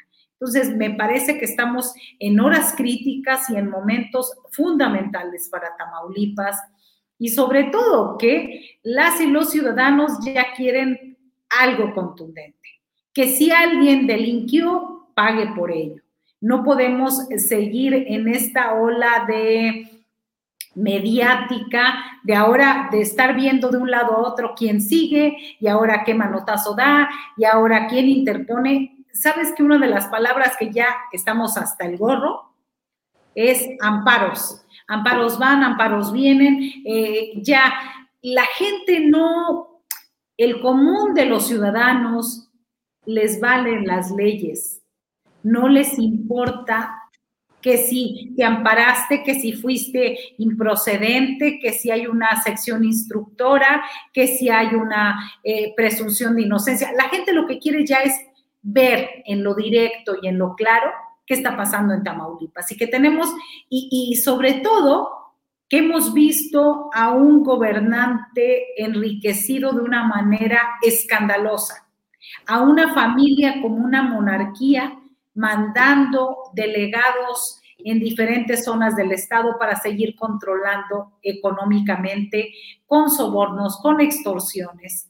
Y ojo, no dejemos de lado un poder bien real en Tamaulipas, el poder fáctico del crimen organizado.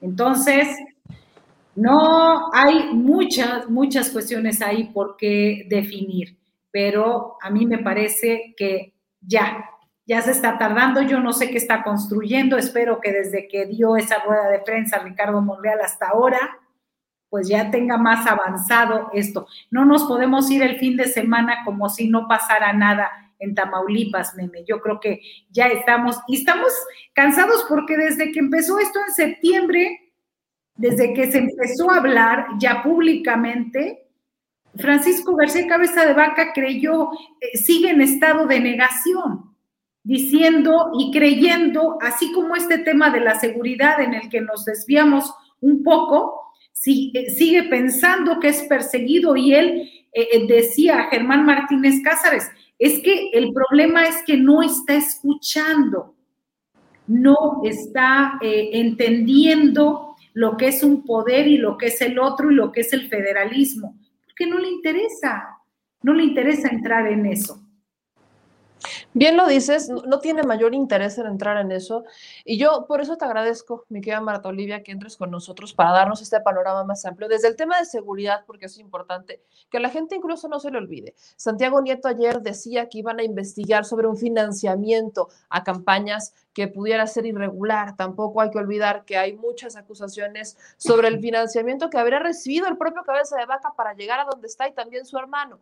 Y ya también los eh, senadores y los diputados advierten un proceso de desafuero hacia Ismael García Cabeza de Vaca, hermano del gobernador, también panista, senador por el Partido Acción Nacional, que aparecía en esa lista de investigados por el Departamento de Justicia de Estados Unidos por exactamente lo mismo que el gobernador, que su hermano. Vaya red de corrupción que se ha centrado ahí. Y yo con eso cerraría este tema, mi querida Marta, porque definitivamente creo que es importante que México empiece a hacer lo que antes no hacía, empiece a someter a juicio a sus delincuentes, a los delincuentes de cuello blanco, a los delincuentes de alto perfil, antes de que lo haga Estados Unidos y después estemos pidiendo la extradición, o más bien nos pidan la extradición de estos personajes. Me queda Marta, te agradezco muchísimo, pero sobre todo me gustaría que, que, nos dijeras con qué cerramos. Yo veo que, que, es importante que hagamos eco de esto y sobre todo de la gente que no es de Tamaulipas, hay gente que nos ve en otros lados, entonces ya, ya nos diste el gran panorama, pero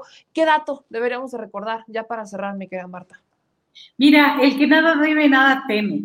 Y eh, Ismael García Cabeza de Vaca, el senador, acaba de desmontar en estos últimos dos días sus oficinas legislativas en Ciudad Victoria. Si son inocentes, yo no veo por qué están huyendo. Eh, te envié eh, las fotos de estas oficinas cuando se inauguraron, menos de dos años. Entonces, esto nos hace pensar que, pues, están pasando cosas, meme. Y por más que se digan perseguidos políticos y lo demás, estas oficinas lujosísimas aquí en Ciudad Victoria han quedado vacías. Hoy por la mañana ya no aprecias ningún mueble, ningún personaje, nada. Entonces, pues más allá de, de toda la defensa que puedan tener y los 250 mil pesos diarios que le pagan a Alonso Aguilar, sin ser que yo también quisiera saber de dónde sale ese dinero, pues más allá, ahí están las oficinas abandonadas de un senador, ahora sí que con sus totales funciones y, con su labor. Así que me parece eh, que, eh, pues, yo me quiero despedir con eso.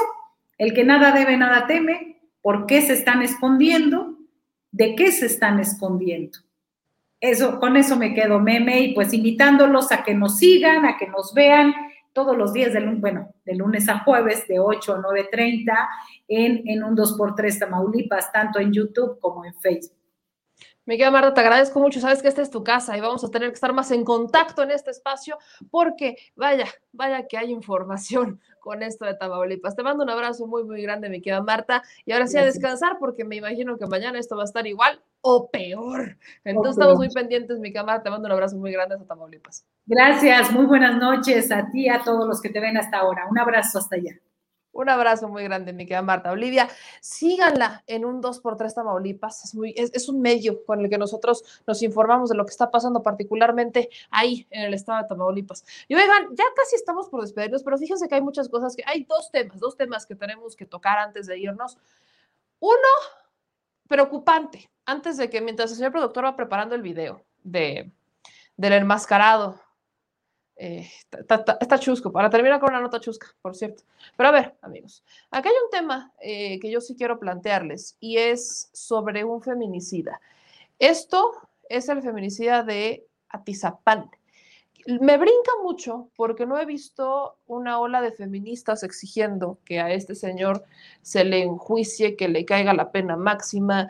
No, no he visto esta ola, me preocupa el que no la estemos viendo porque se supone que es ahí en donde debería de estar la ola feminista, ¿no? No, no sé, soy productor, ¿no tanto te hace sentido que cuando detienen a un feminicida que ha matado a más de 30 mujeres por 20 años y que nunca nadie lo tocara ni con el pétalo de una rosa hasta ahorita?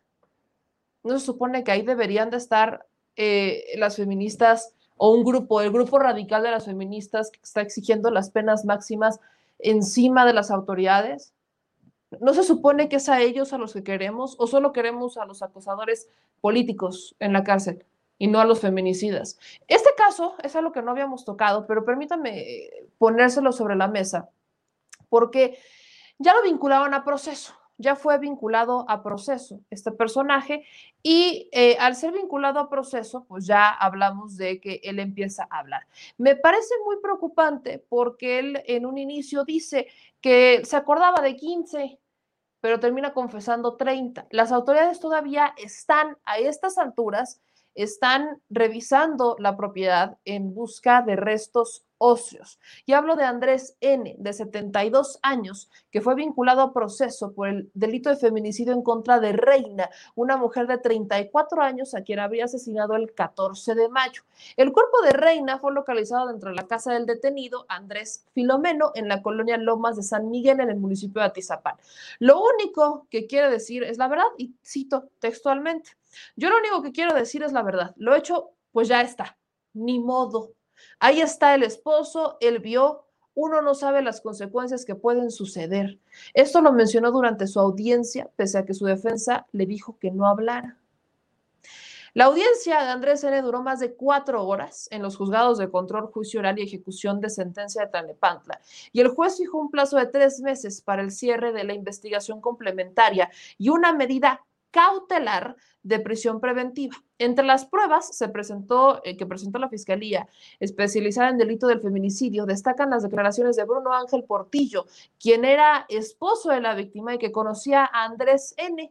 Además, de hecho, ese es el testigo clave para la detención de Andrés N. De no haber sido por el esposo de Reina, no habrían detenido a Andrés N. Lo curioso es que cuando entran y empiezan con el cateo, encuentran más restos socios y al señor pues no le quedó más que confesarse. Así, de simple y sencillo. La fiscalía encontró más restos humanos en el predio, en la calle Margaritas de la colonia Lomas de San Miguel, donde se encuentra el domicilio del detenido. Los peritos también encontraron cabelleras de mujer, cráneos, rostros desollados, herramientas punzocortantes, machetes, una cegueta y 20 videograbaciones. Esto está como para serie de Netflix, porque durante 20 años pasó desapercibido el señor. Era una persona que decían de muy bajo perfil, que era activista de la colonia, ¿no? Lo, reconocían mucho por hacer eh, activismo social en la colonia y por participar incluso en eventos políticos, por ser un activista incluso político. Y yo vuelvo al tema. ¿Alguien ha escuchado algún colectivo feminista hablar del tema? Es más, olvídenlo de los colectivos feministas, sus causas y sus razones tienen. Pero ¿alguien ha visto que algún panista o de estos hombres o mujeres de derecha que cuando hay un feminicida o cuando hay un acosador salen y dicen, es que necesitamos que se haga justicia porque Estado represor. ¿Alguien los ha escuchado? Porque yo hasta ahorita no he escuchado a uno solo salir y exigir que se haga algo. Pero seamos honestos, tampoco hay mucho que exigir. Ya lo detuvieron, está vinculado al proceso. Lo que a mí me brinca mucho es que durante 20 años este señor pasó desapercibido por todos. Y hablamos de al menos 30 personas. Ahora, ahí el productor me pone a Edgar N., que ese es Edgar Tunguy, el que las autoridades estarían deteniendo por otros delitos. O sea, ese no es el procesado ahorita, señor producer. Pero el asunto, particularmente con el tema, es que estamos hablando de Andrés N., este sujeto que tenía, miren, les comparto este tuit de la Fiscalía del Estado de México, en el Estado de México, incluso un estado en donde hay muchas mujeres desaparecidas y en donde las mujeres han, pasado desapercibidas eh, para muchos en la autoridad. Vean este hilo que les comparto sobre el fiscal del Estado de México, Alejandro Gómez Sánchez, en donde informa que continúan la diligencia ministerial iniciada el lunes pasado en un inmueble. Aquí está la tarjeta informativa, de hecho, en donde dicen, están en esta la excavación de, los, eh, de una de las habitaciones del inmueble antes referido. Aquí veamos las imágenes que comparten, que está en el inmueble, está la Fiscalía del Estado de México y están haciendo estos movimientos, están aquí, es donde empiezan a encontrar los restos, aquí están la excavación, en donde pues el objetivo de la misma es encontrar los restos óseos y otros indicios relacionados con la búsqueda de estos socios, perdón, indicios relacionados con la investigación que le está llevando a cabo la Fiscalía en contra de Andrés N., a quien se le imputa el feminicidio de una mujer de 34 años, pero de quien a esas alturas ya sabemos que habrá, habrá 30, 30, 30 mujeres que asesinó ese señor. Al menos él solo se acuerda de 15. Esto pasa en el Estado de México. 20 años en el Estado de México viviendo tranquilo, como si nada. Quitaba la pena. Mientras debajo de su casa están los restos de mujeres que dejaron una familia, hermanas, madres, primas, hijas, esposas, novias. Esto, esto ha pasado desapercibido para muchos. Yo incluso lo pregunto más allá. ¿Alguien sabe si ya fueron a manifestarse al Estado de México? Un Estado que a estas alturas ya le anda dando un quien vive, si no es que ya superó a las muertas de Juárez. ¿Alguien sabe si se han ido a manifestar ahí? ¿Dónde deberían de irse a manifestar? ¿En los estados en donde deberían de irse a manifestar? ¿O vamos a seguir pasando de noche este tipo de ilícitos? en donde alzar la voz por una mujer desaparecida parece que solo es importante cuando el responsable es un político o hijo de un político y no cuando tenemos tenemos claros indicios de que hay, hay gente que, que le pasa de noche la ley, le pasa de noche la vida y le pasa de noche la justicia. Ahí nada más se los encargo, amigas y amigos, ahí nada más se los encargo. Y ya, para cerrar, vamos a hablar sobre este debate chilango en la Venustiano Carranza. Hay una pregunta que me hacía el productor cada rato cuando veíamos que empezaron a surgir estos luchadores que quieren ser candidatos a algo, alcaldes o diputados, lo que sea. Y me decía, ¿están obligados a quitarse la máscara? Porque al final tú tienes que conocer quién es tú, quién va a ser tu alcalde, quién va a ser tu representante. Yo le decía, bueno, a mi parecer sí tendrían que quitarse la máscara, pero es que nunca hemos tenido un candidato con máscara nunca se había dado la situación de tener un candidato con máscara como para decir, ah, es que necesito que sea una disposición que esté escrito literalmente en, el órgano electoral, en las leyes de partidos políticos y en el tema electoral, que tiene que quitarse la máscara. No. Lo que sí sale es el nombre. Y esa es otra cosa que me preguntaba el señor productor. Si van a enseñar su nombre. Normalmente son nombres artísticos o son nombres profesionales que pues han llevado toda su vida, mantiene su identidad como en el resguardo del, del misticismo y del misterio y resguardar la identidad del luchador en este caso. Y ahora eh, tenemos a uno del cual ya sabemos el nombre, pero no se quitó la máscara y hablo particularmente de Tinieblas. Me dice el productor que ya tenemos el video de una de sus participaciones en la Venustiano Carranza. Porque miren, más allá de que parezca chiste, pero sea anécdota, que tengamos candidatos, estos son de redes sociales progresistas, a alcaldes o a diputados o a lo que sea, que sean del gremio deportivo artístico como los luchadores, la, mía pregunta es, ¿y qué proponen?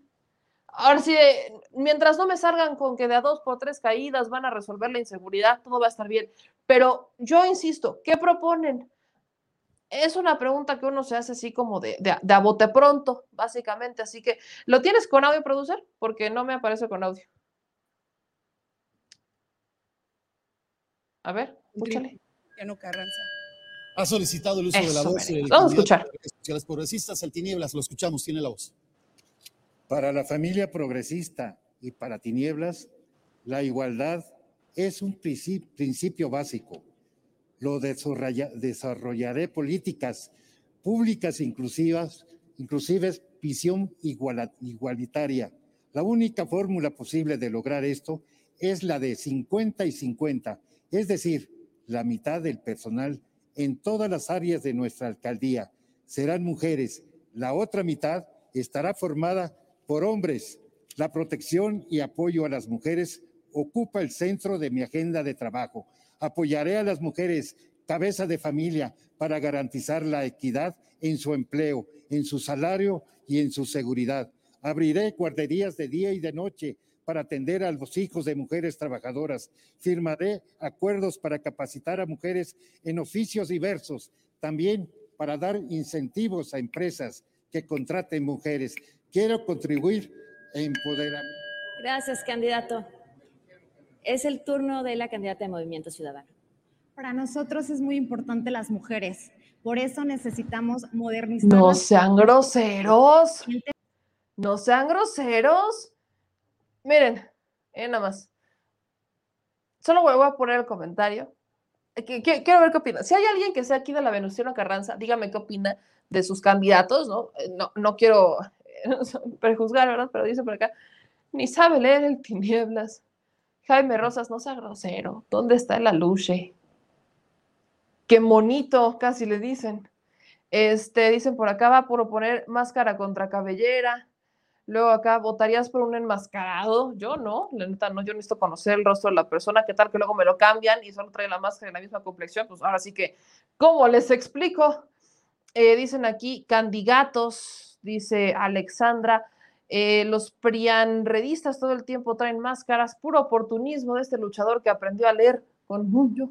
Le dieron el libreto a leer, dicen, ah, Simón, y el aluche, Este, qué oso, qué vergüenza con este, regresenlo la primaria. A Luche le estaba sosteniendo el escritorio, ya no sean pelados. Oigan, no sabemos si estaba sentado, si, ya mejor dejémoslo así. Eh, dice Pifias que es una burla. Pues miren, ya que estamos cerrando aquí, Tinieblas, Tinieblas iba por redes sociales progresistas y la de Enamorándonos iba por Movimiento Ciudadano. Por cierto, no estuvo Morena. Eh, dicen por acá, hay que votar, votar es por un máscara, la neta, no. Eh, ni, no, mano, ni cómo ayudarle, dice David Merel. Da pena ajena, el Tinieblas termina la primaria primero. Mm, parece sketch de política piñata. Hasta Luche ahí tiene mejores propuestas. Hasta Luche creo que sí tiene mejores propuestas. Pues amigos, yo con eso los dejo. Oficialmente el programa ha terminado, pero pues para terminar con una nota curiosa, vamos a llamar. Dicen que está como Cuauhtémoc Blanco. Ándele. Y miren hasta dónde llegó Cuauhtémoc Blanco. Dicen, sueña y llegarás. Y llegó. Nos vemos mañana, mis amigos. Gracias a todos por estar con nosotros, por compartir y por suscribirse a nuestro canal. Entonces es importante que lo sigamos difundiendo. Acuérdense de compartir esto hasta en el chat desinformador de las tías de WhatsApp. Uno nunca sabe cuándo necesiten información. Por ahí andan las tías medio desinformadas últimamente y como que le andan dando este mucha, mucho vuelo a las cadenas de desinformación del PRIAN Rede. Entonces, ayúdenos a compartir en el chat desinformador de las tías de WhatsApp y de Telegram, pero también, mis amigos, ayúdenos, por favor, a compartir la información en todas las benditas y bonitas redes sociales. Gracias a todos los que se conectaron con nosotros. Yo les mando un beso bien grandote. Nos vemos mañana. Descansen, compartan, suscríbanse a los canales y también, mis amigos, importante, suscríbanse y síganos en nuestra fanpage de Facebook, en Twitter, YouTube ¿Qué pasó, señor productor? Twitter, YouTube, el señor productor ya quiere decir el botonazo. Tres, dos. Gracias, amigos. Síganme en redes sociales. Aquí me encuentran para lo que se ofrezca. Muy buenas tardes, muy buenas noches. Tengo ahí pendiente un tema de línea. Mañana se los resuelvo. Adiós. Si estás en Puebla y quieres un café que de verdad sepa a café, ve a en Café. Vas a encontrar postres, variedad de cafés y tés, pero sobre todo un precio justo y sabor inigualable. Por la pandemia, su servicio es solo para llevar, pero de verdad no te lo puedes perder.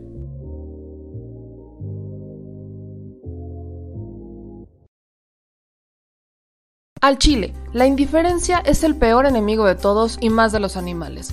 Los últimos datos del INEGI señalan que en México existen cerca de 18 millones de perros y alrededor del 70% viven en las calles, es decir, casi 13 millones han sido abandonados, extraviados o nacieron en las calles.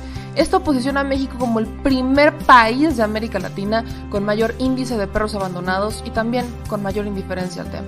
El abandono es un fenómeno que afecta a perros y gatos de todo tipo, no entiende de edades o de razas, el 20% de perros y el 11% de gatos abandonados son de pura raza, mientras que el resto son mestizos. Por otro lado, la mayoría de perros y gatos llegan al refugio en la edad adulta, aunque también son recogidos cachorros y animales de edad avanzada.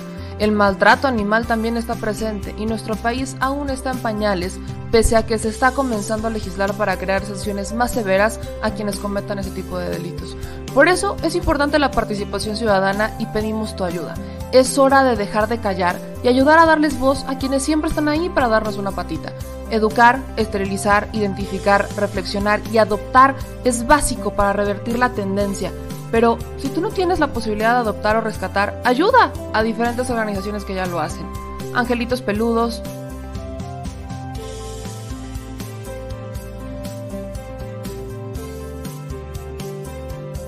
Amor sin raza,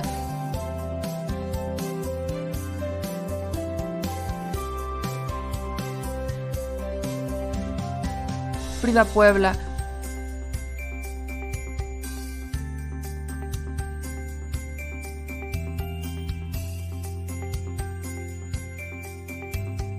Rivera Rescue.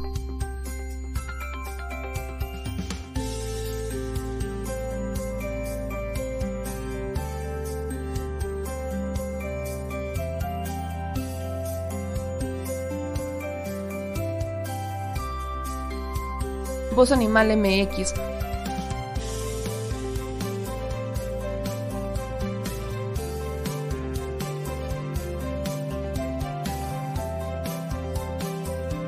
El albergue San Cristóbal,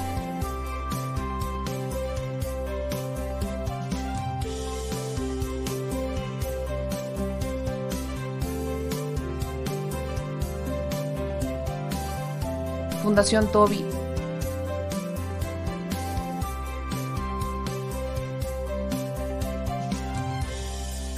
o Patitas Invisibles son algunas de las organizaciones a las que constantemente donamos y apoyamos, pero no es suficiente. Ayúdanos a que sean más voces las que salven vidas. Sus patitas, de verdad, pueden salvar tu vida. Difunde y dona.